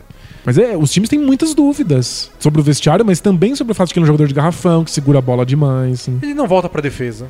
É. Ele não consegue jogar num ritmo muito veloz, que é o que boa parte dos times querem. No Pelicans ele até corria pro ataque, mas em geral jogada sim, jogada não. É.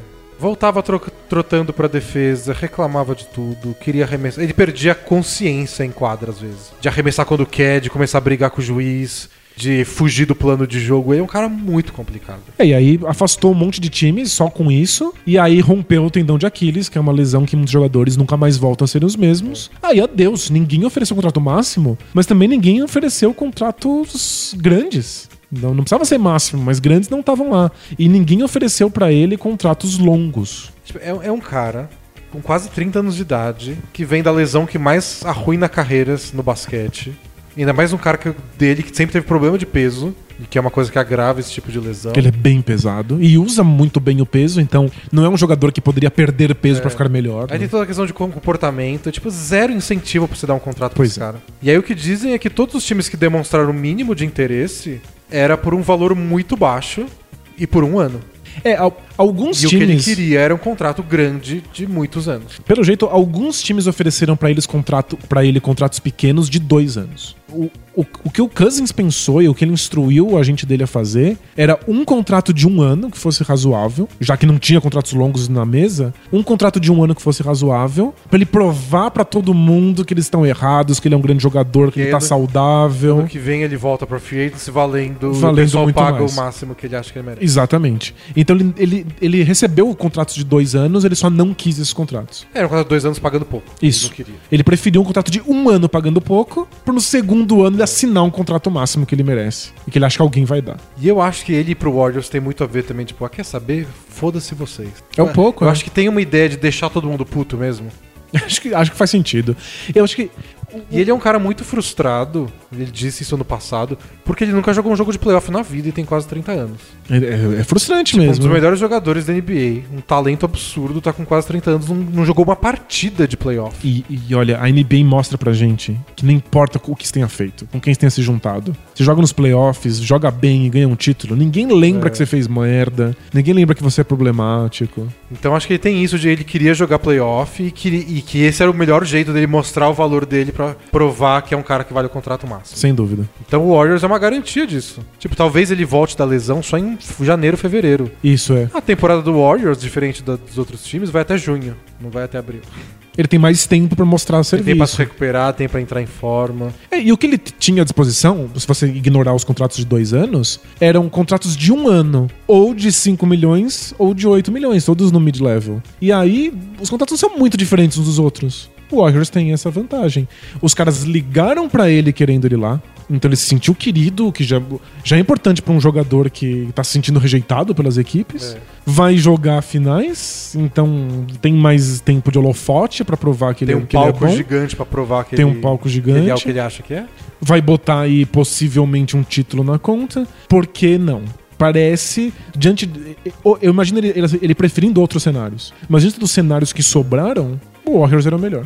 E por, e por topar um contrato pequeno e querer um grande imediatamente depois, ele praticamente anula a ideia de renovar. Porque o Warriors pode renovar com ele ano que vem? Mas, é- pode, mas é pequeno, né? É, porque É, é 125%? É, é 120. 120%. Na NBA você pode extrapolar o teto salarial se você tem os chamados bird rights do jogador. Os bird rights se acumula de ter o jogador já no seu time há um tempo. Isso, quanto mais tempo o jogador tá com você, mais você pode ultrapassar o teto salarial É. pra renovar esse jogador. Se você contratou ele um ano, ele passou um ano e você já quer renovar, você tem os early birds. Nos early birds você pode dar um aumento de cento de, você pode pagar no ano seguinte 120% do salário dele. Então, pro Cousins que vai receber 5.3, é 6 e alguma coisa. É, é, não é o que ele quer. não é o que ele quer. E o Warriors não vai ter espaço salarial pra pagar o máximo. Então é quase que garantido, a não ser que as coisas deem um, um duplo twist carpado, Que ele não vai ficar no que, Warriors. que ele né? fique no Warriors. Então o mais provável é que seja um aluguel de um ano mesmo. É isso. E é o que ele quer, é o que ele. Tipo, eu Nessa preciso- circunstância, eu é que quero um ele lugar pra me valorizar por um ano. Ah, vem aqui um ano, a gente ganha o título, beleza. Então, e, e- e é isso que eu, eu não entendo. Por que, que as pessoas não veem o valor? Foi o, único time da história da NBA que ganha um título e topa um cara difícil como o Kansas. É, tipo, o normal seria, ah, não vamos mexer no que tá funcionando. Não, não vamos pagar mais multa por um cara que pode destruir nosso vestiário. Eles topam o Nick Young, eles topam o Javel Magui, eles trazem o DeMarcus Cousins. Vendo uma Esse entrevista. time é muito bizarro. Tá vendo uma entrevista com um jornalista que acompanha, daquele The Athletic que acompanha o, o Warriors, e ele falou que motiva eles. Eles têm orgulho desses que chamam de Reclamation Project. De pegar o cara que ninguém dá nada e falar, não, vamos botar você lá em cima. Muito louco. Que motiva eles a ter. Eles ficam felizes de que agora o pessoal respeita o JV McGee. Ah, que fofo, acho muito bonitinho. Mas é isso, é um time que se propõe uma coisa muito fora da curva. E aí, se o Kansas tem que escolher entre meia dúzia de contratos de, de 5 ou 8 milhões, ele vai pro, pros caras que querem ele e que estão dando espaço pra ele. Que vão se orgulhar de ter levado ele pra um outro patamar. Eu fiquei muito feliz pelo Cousins. Ele vai receber a atenção que ele, que, ele, que ele merece. Ele vai ter a chance de causar estrago nos playoffs. Ele pode mostrar, especialmente com, com o Steve Kerr, que ele pode funcionar num esquema que não seja o tempo inteiro embaixo da cesta. Eu acho que vai ser. Pra ele vai ser muito difícil, eu acho. Porque todas as características deles não, Não batem, batem. com o Warriors, com uma exceção. Por exemplo, o Rockets trocava a marcação toda hora com o Rocket, com o Warriors, e complicou pra eles. Não tinha mismatch pra explorar. Com o Cousins tem.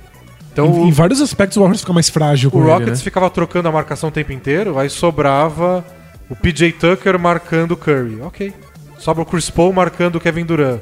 Aí a gente se vira. O Chris Paul se vira mesmo. Então, se eu trocava qualquer combinação, com raríssimas exceções, até o Capela, que é o mais pesado de todos, conseguiu marcar relativamente bem. E deu muito trabalho pro Warriors, foi o máximo de trabalho que eles tiveram. É, o Kevin Agora- Looney só ficou em quadra porque conseguiu atrapalhar o Harden. E agora, o, o Chris Paul marca o Cousins, PJ Tucker marca o Cousins. Então, mas o Cousins marca o Harden? Esse é o ponto. Então, É, é, então, Em vários aspectos o Esse- time fica mais frágil. né? esse mismatch no ataque é o que o Cousins oferece que o Warriors precisa. Todo o resto não tem nada a ver. É. Ele segura muito a bola, ele não volta pra defesa, ele é lento, ele não consegue marcar bem em troca de marcação na defesa. Então, mas o, o Magui também não faz nada disso e de repente ele tava lá brilhando, É, mas né? se o Magui, não, o Magui jogou na série contra o Pelicans, não, não pisou em quadra. jogou contra o Rockets, não pisou em quadra contra o Rockets. É, o Cousins não vai aceitar isso. Tenta deixar o Cousins no banco 15 jogos seguidos. Não vai rolar. Não. O Warriors tá topando uma, uma bomba relógio. Assim, talvez não exploda na mão deles, ué. É. O que eu imagino é o Cousins sendo usado como válvula de escape pra quando a, a identidade do Warriors dá errado, assim como o Duran foi. Se, ima- imagina naqueles momentos tensos em que o, o Warriors estava sendo chutado pelo, pelo Rockets e que eles iam só com o Duran jogados de mano a mano. Imagina se fosse o Cousins também. No garrafão, sendo marcado garrafão. um bando de anão. Ia ser destruidor. Agora, como é que o Harden jogaria sendo marcado pelo Cousins? Talvez o, o Rockets tivesse saído melhor ainda?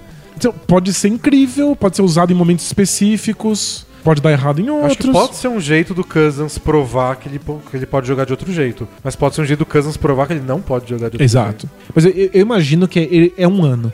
Ele deve topar tudo por um ano pra ganhar valor. Eu- o que ele não vai topar é não ter holofote. Ele não pode ficar no banco, isso não vai acontecer. jeito. Eu acho que tem, existe, tem uma chance de dar merda. No vestiário. Tem uma chance gigante de dar merda. Mas eu, eu bato palmas e sempre vou achar esse Warriors um time especial. No sentido de um time diferente de todos, porque eles, eles correm esses riscos. É um time que não precisa correr risco nenhum. Eles precisam só manter o mesmo time e continuar. Pois é. Outra, eles, eles poderiam nunca ter corrido o risco de ter o Draymond Green na posição que tem. Ele pode falar, não, gente, ele é muito baixo, não vamos jogar com ele assim, não. É um time que correu os riscos e todos eles deram certo. Eles precisavam, eles podiam ter tentado podar o Draymond Green, que seria a pior coisa possível. Pois é, Aí ia criar um problema no vestiário. sem toda, toda a razão. Teve uma história legal que o Steve Kerr contou no, no podcast do Zach Lowe, que foi entrevistado depois do título. Cota Zach Lowe. Lembra aquela jogada no começo da temporada passada, que o Jordan Bell, um novato, acabou de chegar, fim do jogo, o jogo ganha, o Jordan Bell jogou a bola na tabela, de ponte aérea pra ele mesmo, e enterrou no contra-ataque. E aí o pessoal do Mavis ficou puto, né? Achou uma puta falta de respeito, não sei o quê. E aí o Steve Kerr falou que depois do jogo ele foi no vestiário e perguntou, tipo, ah, quem concorda com o que ele fez, quem discorda, quem acha que foi desrespeitoso? Aí foi com os caras mais old school, tipo, Sean Livingston, tudo, David West, falou, tipo, não, foi sacanagem, não é pra fazer isso. E com os caras mais novinhos, tipo, o Steph Curry, falou, ah, beleza, tanto faz.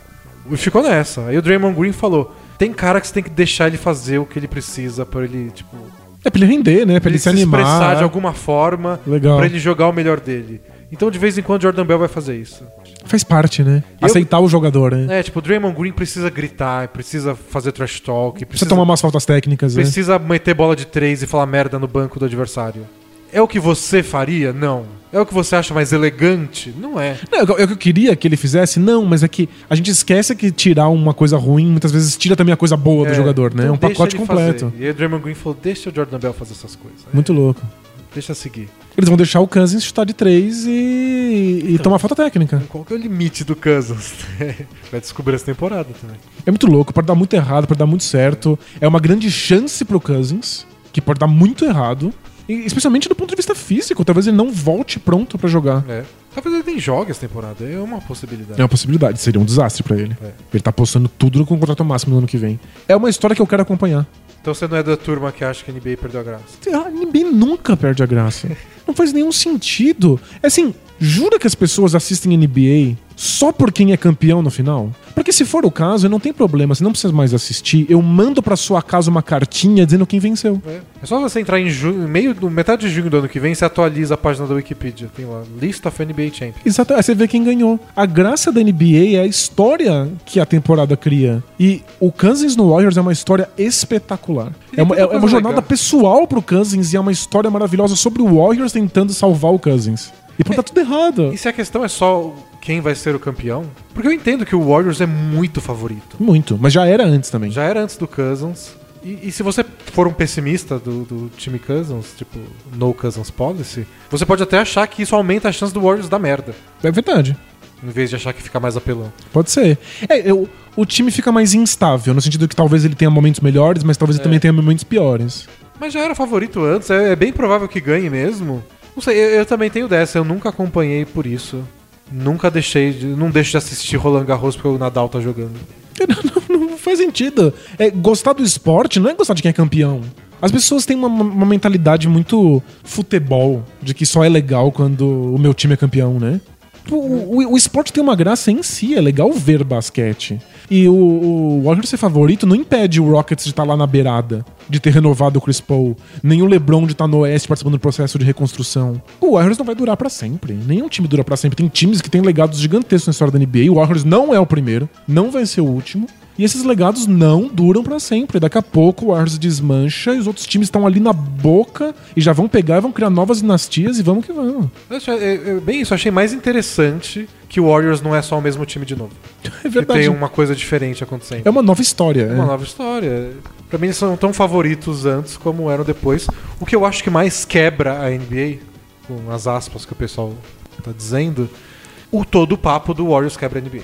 É verdade. Isso que tava meio baixando um pouco a poeira e o pessoal volta de novo. Tipo, não, meu Deus, não dá. A NBA tem que fazer alguma coisa a respeito. É, é uma leitura o muito Ennis ruim. Canter né? postou uma foto do Adam Silver, o comissário da NBA, com o uniforme do Warriors. Ele não entende as regras da NBA. O Ennis Canter é um idiota. Né? É impressionante. Ele queimou o logo, né, com maçarico. Não, tá, as pessoas não entendem.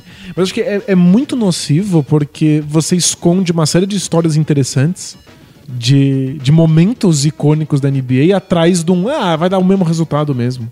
A gente teve uma das temporadas mais legais da história. Playoffs maravilhosos, times que não desistiram e que ficaram ali a três bolas de três pontos de deixar o Warriors no chão. É. E as pessoas esquecem disso porque ah, vai, vai, ele vai ganhar mesmo. Ou ganhou mesmo. É, você ganha, tudo bem. Ano que vem tem outro, continua. Exato. É infinito. Acho que tá, tá um choramingando, porque, ah, meu Deus, o Celtics vai vencer de novo aqui nos anos 60. Puxa vida, que droga. Não, legal, vamos ver qual é o próximo time que, que coloca eles no limite. E eu, eu me divirto vendo esse Warriors no limite. E eu, eu sei que tem gente que acha que é, é fácil demais, que ninguém tem chance. Não, todo ano o Warriors é levado ao limite por alguém. E o que eu achei legal foi um cara dizendo que. Agora eu não lembro quem. Mas que mais prejudicial pra NBA, o Warriors montar um super time, é o Orlando Magic que tá há oito anos sem conseguir acertar um draft. Mais prejudicial é o Brooklyn Nets trocar todo o futuro dele por uma temporada do Garnett e do Paul Pierce. É verdade. Tipo, ter esses times completamente sem esperança pra nada. Por anos e anos e anos É. e anos. Tipo, porque tem vários níveis de expectativa e esperança. Tipo, ah, tem time que tá lutando pra ir pros playoffs de novo. Tipo, pra mim o Denver é um time interessante. Porque eles estão lutando pra voltar aos playoffs. E o Jokic é espetacular, eles têm um futuro ali, né? É um time que eu quero assistir, mas o Denver não vai ser campeão. Eu sei. e mesmo assim eu vou ficar acordado de madrugada vendo o jogo do Denver. Agora o o Hawks, o Nets, o Magic, esses times são prejudiciais pela quantidade de bosta que eles fazem. Você tem toda a razão. Então, tipo, incompetência que você tem que ir lá e lutar contra. Não o time que fez tudo certo. É, o, o, o Warriors é, acaba sendo punido no, no discurso geral, no imaginário, por estar fazendo tudo certo. É. Não é, eles não ganharam na loteria. Eles não rolaram uma roleta e aí caiu o Duran. Eles criaram um ambiente propício do ponto de vista cultural, do ponto de vista psicológico, do ponto de vista financeiro, para que o Duran pudesse jogar lá. Eles fazem tudo certo e o cara no sofá fala: tá chato, muda. Pois é, por que os outros times deveriam estar fazendo tudo certo? E aí você tem um ambiente parelho. O ambiente é mais parelho não se o Warriors for, for derrubado, mas se o Magic criar um time decente, né? O, o que eu ficaria mais brochado com a NBA seria se chegasse um decreto de cima e fala: não, não pode ter cinco All-Stars. Se livra de dois. Não, como assim? Não, tem gente que quer que o time campeão não receba as exceções pra assinar novos jogadores. Gente, as exceções estão aí, todos os times pegam exceções. por ser campeão, sabe? Os outros que sejam melhores. O time já é, o time campeão já é punido. Ele tem a última escolha do draft. É, exatamente. Mas não, porque conta a temporada regular. É que em geral, o do- Mas, tipo, o Rockets teve a última escolha. É, estatisticamente, os dois primeiros colocados na, na, na temporada regular têm uma chance gigantesca a mais do que os outros de serem campeões. Então, geralmente tá nas últimas escolhas. Exato. Mas é isso, eu não fiquei tão incomodado que nem a galera, mas certamente chocado, porque eu achei que o Cousins ia receber uma proposta. Algum time ia arriscar, sabe? E, e só precisava de um time oferecer um contrato. É, basta um babaca e tiveram Bom. zero babacas. É, só precisava de um idiota. Era só um time falar assim: ah, não tenho nada aqui mesmo. O grande, é, o que tava todo mundo apostando, é que ia ser o Dallas, né? Mas o Dallas conseguiu o DeAndre Jordan. O DeAndre Jordan optou por sair do contrato dele no Clippers, e aí o Dallas foi lá e paga a mesma coisa. É como se ele não tivesse optado por sair. Ele continua. É um contrato de um ano também. Tipo, você ganhava 24 milhões, então você vai ganhar 24 milhões aqui. Gente, mas é, é uma NBA em que se um time tem que escolher entre o DeAndre Jordan e o DeMarcus Cousins, vai com o DeAndre Jordan. Ele, tá- ele vai jogar pelo menos. Ele tá em forma. É. Ele é uma gente fina. É, pois é. Daqui não é o Cousins, que é o que mais desequilibra no, no garrafão, né? Mas é, é, é o cenário que a gente chegou, ninguém ofereceu, não teve um único idiota. Um time nada a ver podia ter oferecido coisas, né? Será que ia topar, tipo, se o Hawks não, a gente quer. O Hawks tem espaço salarial, não tem? Tem. O Magic tem? Eu acho que tem, mas não muito. Mas o, Os times que mais tem são Kings, Bulls e Hawks. o, o Hawks podia ter oferecido. Ah, mas eles estão guardando pros próximos anos. É, então, vou, vou continuar fedendo. Eles são nocivos pra NBA. O Hawks, o, o Hawks era ruim pra NBA quando tava no primeiro lugar do leste. Pobre O Hawks. bom é que ninguém reclama da gente porque ninguém torce pro. Pode falar mal à vontade. É isso, falamos dos principais nomes. Isso, tem, tem um bilhão de outras contratações. E muita gente que renovou também, que, que são histórias interessantes, mas eu acho que a gente vai ter material pra pra outros podcasts. Vamos ler umas perguntinhas só? A gente já tá quase estourando o tempo, mas dá pra ler algumas. Vamos. Taca a vinheta, Brunão. Both teams play hard, my man. Bro, what are you talking about, man? I want some rest! Both teams play hard. Both teams play hard. É, o Pato Arruda perguntou sobre buyout. Ele queria ter uma dúvida, mas a gente falou isso ao longo do podcast, né? O que que ele... Quer saber se conta no, no teto salarial. E conta, dependendo do quanto você paga. Então, sei, sei lá. É mais ou menos assim. O cara tem 20 milhões. Você fala, não, você sai por 17, a gente paga 17 e você tá livre? Beleza, conta 17. Então você pode ter um alívio, mas não é simplesmente varre de lá. Exatamente. Quando você dispensa um jogador, ele, ele- você tem alguns dias que um outro time pode ir lá e falar, opa, eu quero ele pra mim. É isso, é, é verdade. Só que aí esse time pega e e faz isso pegando esse- o cara por esse salário que ele tá. Então geralmente não, não acontece com jogadores de salário grande. Se, o- se o Thunder faz isso com o Carmelo, ninguém vai falar, opa, eu quero o Carmelo Isso, mas quem fizer assume o contrato. por é. 28 milhões. Exatamente. Não, o que os outros times fazem, é, eles esperam passar os três dias, passa os três dias, aí o, o O jogador tá desempregado tá oficialmente. desempregado oficialmente, aí o time vai lá e paga um pouco pro Carmelo. Um milhão. Paga um mínimo, é. É, pergunta do PH. Ele Diz PH, é meu nome artístico, tá bom? Tá bom, Beleza. PH. Ele diz assim: qual é Denis Danilo? Ou Danilo e Denis, na verdade. É, se es- escreveu errado, a gente conserta. Ele escreveu lá no final: Denis, não sinta ofendido do seu nome ter sido o segundo. eu já li do jeito que eu leio sempre. Tem uma pergunta e gostaria de uma resposta de vocês. Gosto muito de rap e, como todo ouvinte de rap e admirador da cultura hip hop, faço rimas, escrevo versos de rap e trap, não sei o que é isso. Cozinho beats, etc. Cozinha Beats? Cozinha beats. Ok. Show. Gíria não. da hora. Eu não, não, não, não tô inteirado dessa, dessa cena. Nos últimos meses, tomei a decisão de escrever letras melhores e gravar, montar meu home studio Que legal. e outras coisas. É um bagulho que eu gosto, não tenho nada a perder, não vou sair da faculdade pra isso. Parabéns. Até agora só ambientei vocês pra minha pergunta, que é, É. qual microfone vocês usam pra gravar o podcast? A qualidade é muito boa, por favor me respondam, amo vocês. É, qual que é? Deixa eu ver aqui no microfone. É um SAS 58C, marca Santo Ângelo. Isso, é, é um microfone bom, mas tá muito longe de ser um microfone top de linha, de, de- de grandes marcas. A gente não tem dinheiro pra isso. É, mas a gente tinha uns bem piores, a gente investiu um pouco mais nesse, que é um pouquinho mais caro. E é bom mesmo, mas tem uns bem mais caros. Sem dúvida. E outra, você nunca vai saber o que, que é um microfone que é bom e o que, que é edição do Brunão. É, pergunta do Mr. Secret. Pra mim, Mr. Secret, o que, que você acha que é uma pessoa que chama Mr. Secret? Vamos analisar força nominal. Mr. Secret, O que, que ele faz da vida? ele é biblioteconomista. Sério? Pra mim, pra mim, ele é um cara que organiza festa de swing. Não, é, é- é o tipo de, de apelido que você se dá quando você não tem nada interessante pra esconder. E organizar festa de swing é interessante. É, é muito interessante. Mas esse- esses caras que organizam a festa de swing chama Zé. É o Zé do swing. Zé de swing. Bom, tem nada a ver com swing, a pergunta, infelizmente. Não, e sobre bibli- biblioteconomia? Também não. Felizmente. é, Caros Des, ele Oi. escreve.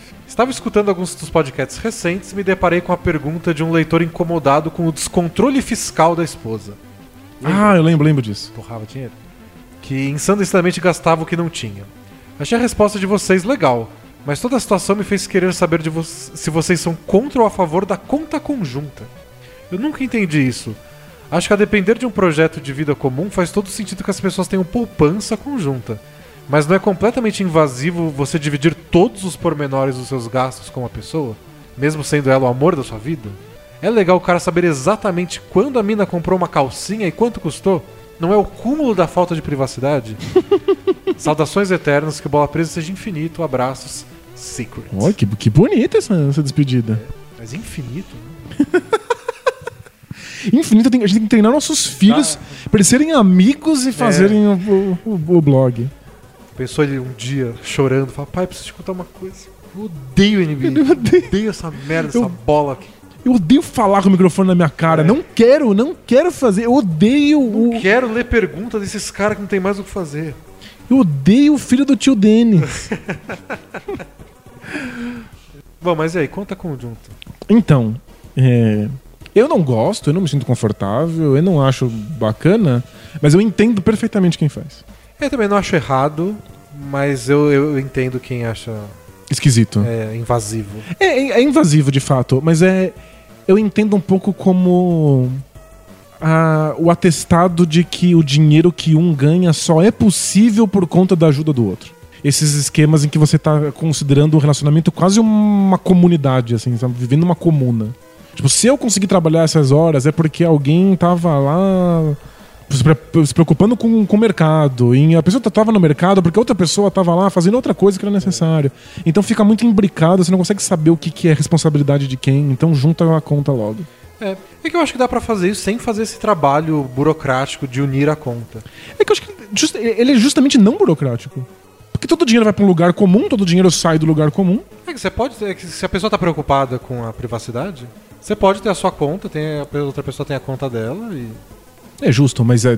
Se o dinheiro vem de um lugar só. Porque tem um, tem um pouco É, isso. que- que- a conta conjunta começou numa época onde, tipo, um monte de mulher nem trabalhava.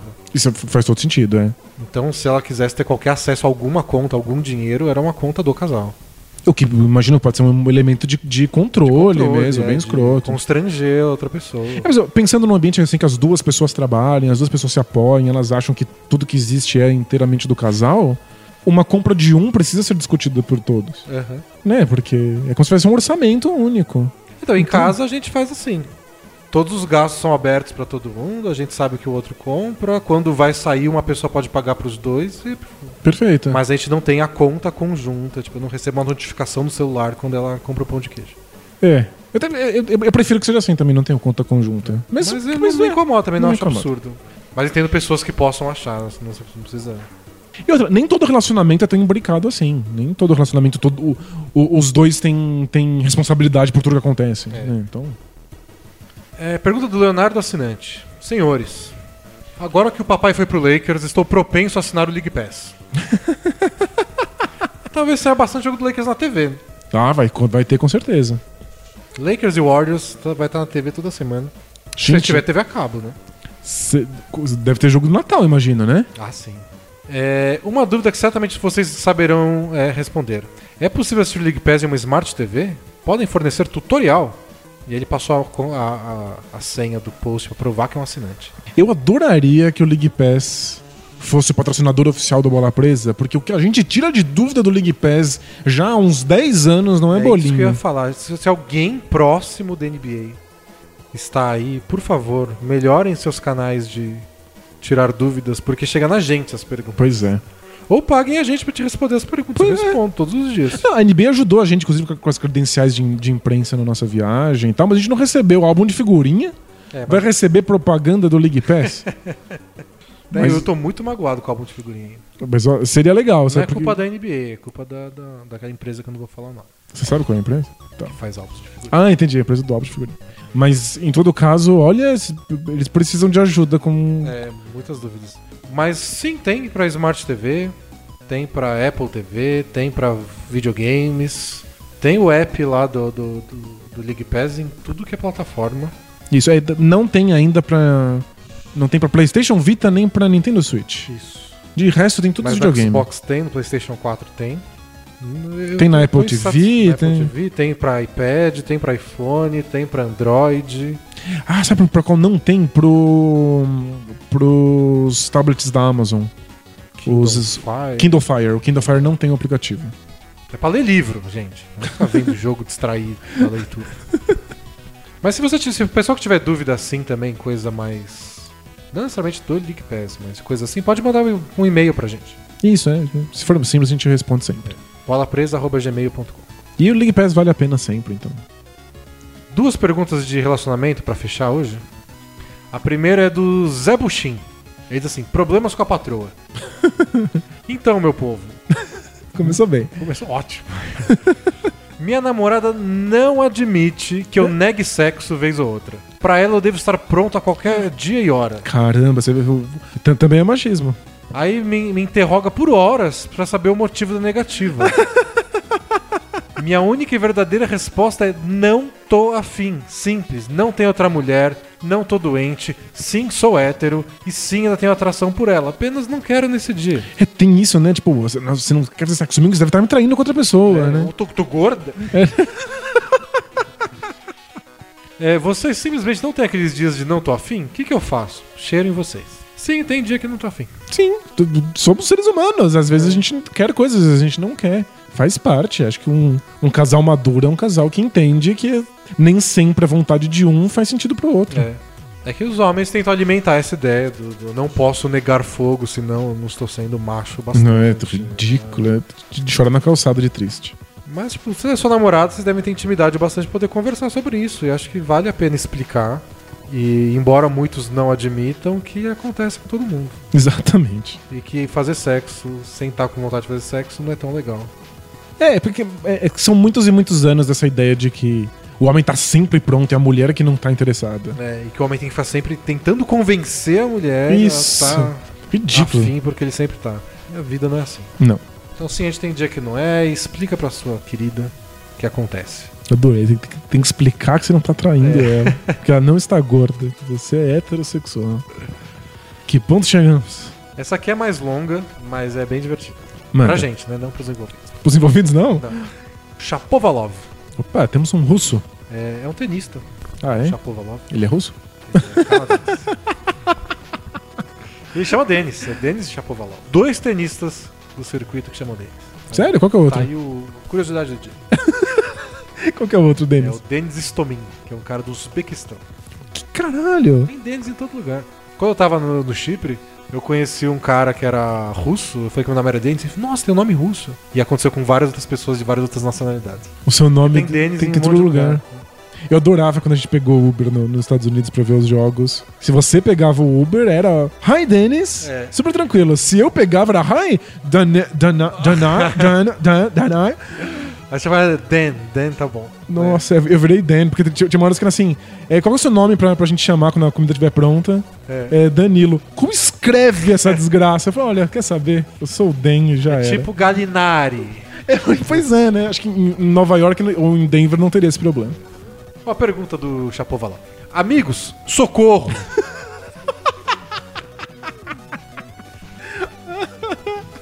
Tô numa situação muito difícil aqui e vocês deixaram mais complicado. Nossa, que, que merda. A gente, a, gente, a Então- gente sempre fazendo merda sem saber. Divido apartamento com um colega de faculdade há um ano. Não vai ser mais um caso de pessoa que ouviu o podcast em voz alta e destruiu relações, né? É, é, É, Vamos ouvir. caramba. A convivência é boa na maior parte do tempo. A nossa intimidade é até ok para dois caras que nunca se viram. Boa. Até aí, tudo bem. no momento, eu sou um solteiro convicto. E ele namora há uns 5 anos. Quer dizer, namorava. Porque faz uns dias que a namorada do cara acabou o relacionamento. E agora ele está mais biruta que o Ron Artes. Sei como é difícil a situação, mas as reações dele nos últimos tempos são impagáveis de engraçadas. É, teve todas as fases conhecidas pela van filosofia. Ligar de madrugada ao som sertanejo universitário implorando pra voltar e eu Gente. morrendo no quarto do lado. Já teve mensagem de voz aos gritos dizendo pra ela: Isso não se faz com a Cindy! Como ela vai ficar agora? Quem é assim? E aí eu de... descobri que a Cindy é a gata que eles criavam. Eu já ouvi falar em ficar junto pelos filhos, né? Ficar junto pela gata é de foder, hein? E essa semana ele encheu a cara e ao abrir a porta de casa e perceber que estava em casa, ficou puto, porque o objetivo dele era na casa dela. Gritar tudo que pudesse, mas se distraiu no caminho. E, e Nosso Senhor o trouxe pra casa. É, né? Bêbado e cachorro sempre volta pra casa, a gente não sabe como. É impressionante. É, depois da tristeza, revolta, experiências com álcool em excesso, veio a fase das ideias brilhantes. Ok. A última foi quando eu estava escutando o último podcast em um volume razoável. E- Isso é sempre um perigo, estamos no alerta. Ele acompanha a NBA de longe, mas acha legal os debates que vocês têm e não liga de ouvir também. Boa. Até que no Both Things Play Hard, na parte do caos do cara que pede todas as amigas em namoro, e a, conclusões de a conclusão de vocês foi tua mãe, ele colocou ripaca. Ele teve duas reações. É que a gente falou, né? O cara que ele. Todas as amigas tinham um pouquinho de intimidade de pedir namoro. E a gente falou que tinha a ver com a mãe dele. Isso, foi- deu uma resposta freudiana de que a responsabilidade era da mãe. A resposta foi tua mãe. Ele teve duas reações nas palavras dele. Um, primeira reação. Foda-se tudo. Vou dar em cima de todas as minas solteiras do meu WhatsApp. Pros caras no- da- das historinhas no final do podcast, não deu certo. Mas não é possível que uma dessas não esteja esperando só a oportunidade, de eu ficar solteiro. Ou seja, atirar pra literalmente todos os lados Todos que os alguém lados. vai se interessar. Isso. Foi o que o Cousins pensou também. Aí, ao levar mil foras e cair no choro, ele soltou a segunda frase. que vida merda, eu sou um panaca, medroso, bem capaz de ser tudo culpa da minha mãe também.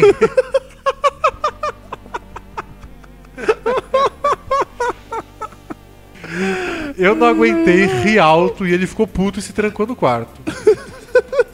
Tamo rindo de novo, desculpa. Então, não não deixa de ouvir esse episódio. Quanto a isso, me desculpei, já resolvemos. Mas e quanto ao resto? O que eu faço pra ajudar esse cara? Ele tá um porre. Vocês causaram, vocês que se virem. Ajuda aí, por favor. Puta, final de namoro é, é- é tenso, tem pessoas que não lidam mesmo. É. Não sei como ajudar. Eu acho que Passa sozinho, passa né? sozinho, não tem o que fazer. Qualquer dica vai ser fumaça, sabe? Bomba de fumaça pra passar mais tempo sem perceber. Mas às vezes pode ser pior também, pode amarrar o cara no mesmo assunto por mais tempo. É. Deixa o cara chorar, ouve quando ele quiser desabafar e é isso, não tem o que fazer. Mas não dá muita bola também.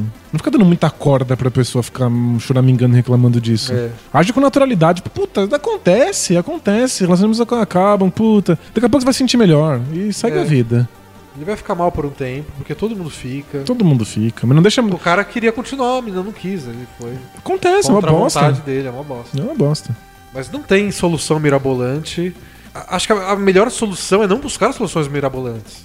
Tipo, você tá numa situação de fragilidade, de rejeição, e você vai mandar mensagem pra todas as meninas do WhatsApp, Você tem razão. você vai triplicar a rejeição. É só- é, Você cria um monte de oportunidades pra que as coisas deem ainda mais errado, É. né? Ficar bêbado. Aí você fica se sabotando, na verdade. É. Então, só- não se sabotar já é um ótimo caminho. Porque não existe isso de você mandar mensagem pra todo mundo e alguém vai estar interessado. Não é assim. Interesse não é assim, né? Então, só, só não se sabotar tá, tá mais que bom. É, mantenha seu amigo sóbrio. É, agora o que você pode fazer é isso. Não tem tanto. É ele que tem que esperar. E a gente ri porque essas reações são, são, É caricato. são caricatas e tal, mas no fundo todo mundo já passou por coisas parecidas, né? Encerramos por hoje. Fechamos? Foi bem longo o podcast. Espero que o pessoal tenha gostado. Porque na segunda-feira o pessoal tava pedindo já. Mas o Lebron, você tem que fazer um podcast. Que é. A gente resistiu bravamente à tentação de fazer um podcast fora de hora. É. Porque tem muita coisa que a gente precisa ver por que, que aconteceu, ver quais são os resultados. A princípio, ninguém sabia que o Kansas tinha recebido um monte de ofertas. É. Então tem que sempre esperar um pouco. E a maioria do pessoal escuta sempre na sexta-feira também. Então vamos soltar na sexta-feira. Isso já, já é tradição. Aí você escuta Não é pra isso que serve a sexta-feira? Pra ouvir o podcast do Bola Presa? e vai pra assistir Brasil e Bélgica. Opa, não, mas é depois, né? Então, será que o pessoal vai escutar? Não sei que horas vai sair o podcast também. Você acha que o pessoal escuta antes do jogo pra passar mais rápido o tempo? Ou tá tão nervoso que, que não consegue concentrar? ouve depois porque já tá comemorando? Ou ouve depois porque quer esquecer de futebol? Ó, então, se o Brasil perder, uma boa pedida é ouvir o podcast do Bola Presa. Você tá confiante? Você acha que o Brasil vai ganhar, vai perder? Eu acho que vai ser mais duro do que deveria. Eu acho que vai ser bem difícil, mas o Brasil ganha. Meio que eu tô com um cagaço gigante. É se pegar a França na semifinal. Não sei se é só trauma, Pode ser, é. Mas nossa. Acho que esse é o desafio. Se chegar na final, acho que o Brasil ganha. Mas você acha que a França vai ser mais difícil do que a Bélgica? Nossa, eu, tô, eu acho a Bélgica mais perigosa. Mas não tem nada de futebol, então. Respeite a última geração belga. isso. É isso então. É isso. Voltamos semana que vem. A gente pode comentar Voltamos mais contratações, né? Voltamos antes para os assinantes com o podcast especial. É verdade. Mas aí sexta-feira que vem tem podcast normal de novo, comentando tal. Acho que os grandes nomes já foram, né? Mas tem, tem nomes pequenos, mas também deve ter mais contratações até lá, né? Vão ter mais contratações, tem nomes interessantes, times que fizeram menos barulho, mas que estão se mexendo. Isso, a gente aborda tudo isso É depois. isso aí. Mandem mais perguntas, teve bastante essa semana que a gente não leu, mas mandem mais que foi bem divertido. Boa. Valeu, pessoal, até mais. Tchau! Tchau, tchau!